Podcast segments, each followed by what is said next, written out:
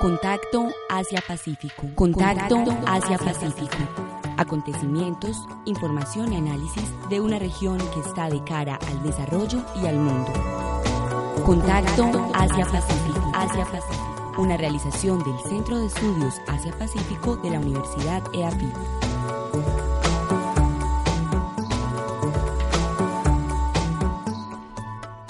Bienvenidos a Contacto Asia-Pacífico, un programa realizado por el Centro de Estudios Asia-Pacífico y emitido a través de Acústica, emisora web de la Universidad EAFIT.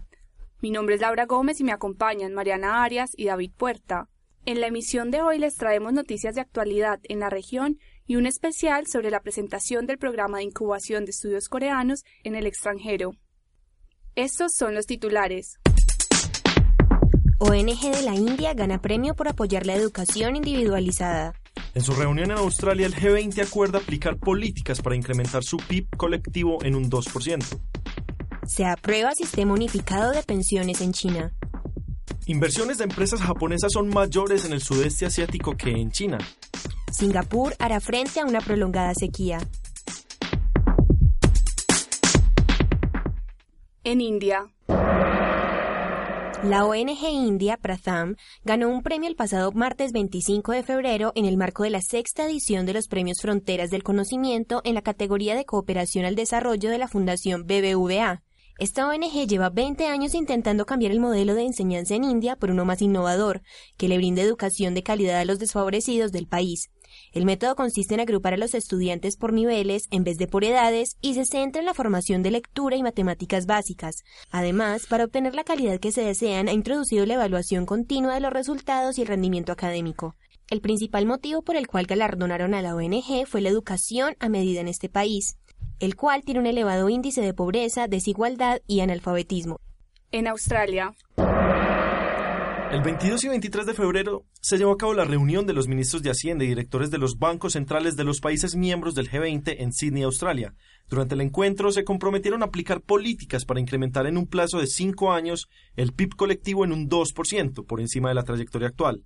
Estas políticas representarían un incremento adicional de 2 billones de dólares en la actividad económica del total de sus miembros y decenas de millones de trabajos adicionales. Para avanzar en esta iniciativa, cada país miembro presentará una estrategia de crecimiento colectivo.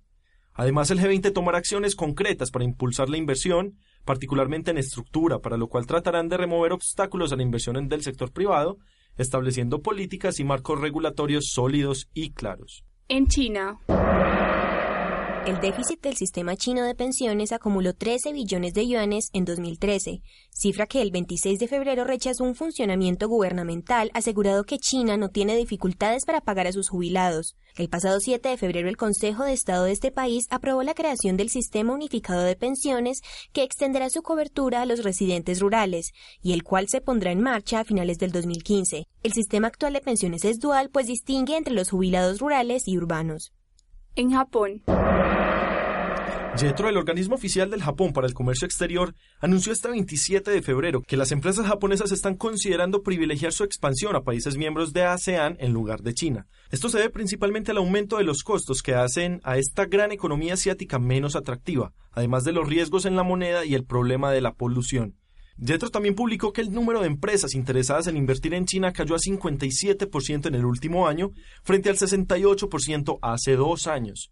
El cambio coincide con la política del primer ministro japonés Shinzo Abe de construir lazos fuertes con naciones del sudeste asiático frente a la expansión militar y económica de China. En Singapur.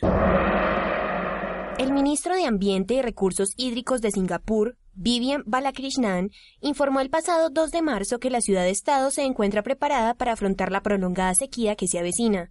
A la vez anunció un plan inmediato de reducción de consumo de agua ante una predecible extensión de la falta de lluvias. Según el ministro, Singapur cuenta con una planta desalinizadora de agua de mar y una represa marina que permite cubrir el 55% de la demanda nacional, estimada en 400 millones de galones por día.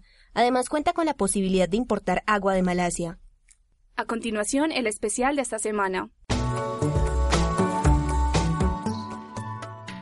El pasado 26 de febrero, el profesor Luciano Martín Lanare y el profesor Santiago de Ana del Centro de Estudios Coreanos SECOR de la Universidad de La Plata, Argentina, visitaron el Centro de Estudios Asia-Pacífico de la Universidad EAFIT.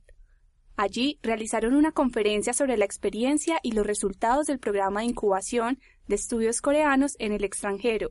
SECOR está aplicando esta iniciativa con el fin de promocionar los estudios sobre la cultura y la historia de la península coreana.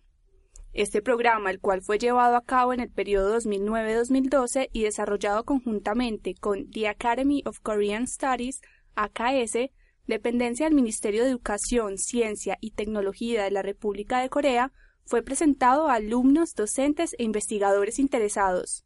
A continuación, el profesor Luciano Martín Lanare nos cuenta cómo surgió el proyecto.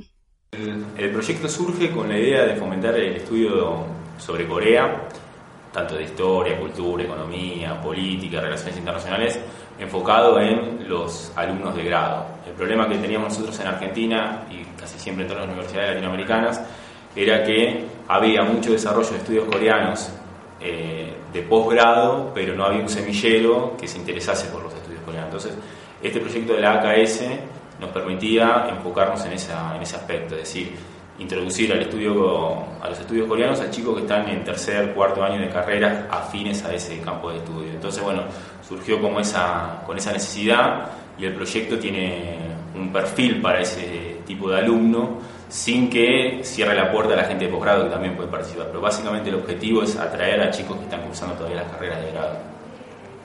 Además, el profesor Lanare nos cuenta cuáles serían sus recomendaciones para que otras universidades puedan aplicar este proyecto. Sí, eh, bueno, nosotros a partir de la experiencia que tuvimos en la Universidad de La Plata, vimos que para el mundo de habla hispana, básicamente Latinoamérica, pero también España, ¿no? pero en Latinoamérica en especial, la idea de fomentar eh, este tipo de solución a ese problema de no tener gente en los, en los, en los cursos de grado para que se interesen por el área de Asia-Pacífico. Sabiendo que Asia-Pacífico para las universidades latinoamericanas es una región totalmente inexplorada y muy extraña. Entonces, a través de este juego innovador, que es el tema del juego de los roles, le proponemos a las universidades hermanas de Latinoamérica que puedan acceder a ese semillero para nutrir sus centros de estudio y sus campos de investigación. Entonces, bueno, invitamos a partir de este proyecto y nosotros aportamos todo el material de forma gratuita para que puedan hacer esta experiencia y obviamente van a tener los mismos resultados positivos que tuvimos en La Plata. Hemos llegado al final de nuestra emisión. Los invitamos a escuchar el próximo programa de Contacto Asia-Pacífico, ahora en señal en vivo, todos los martes y jueves a las dos y media de la tarde y los domingos a las cuatro y media, por la emisora web acústica.eafit.edu.co. Muchas gracias a nuestros oyentes.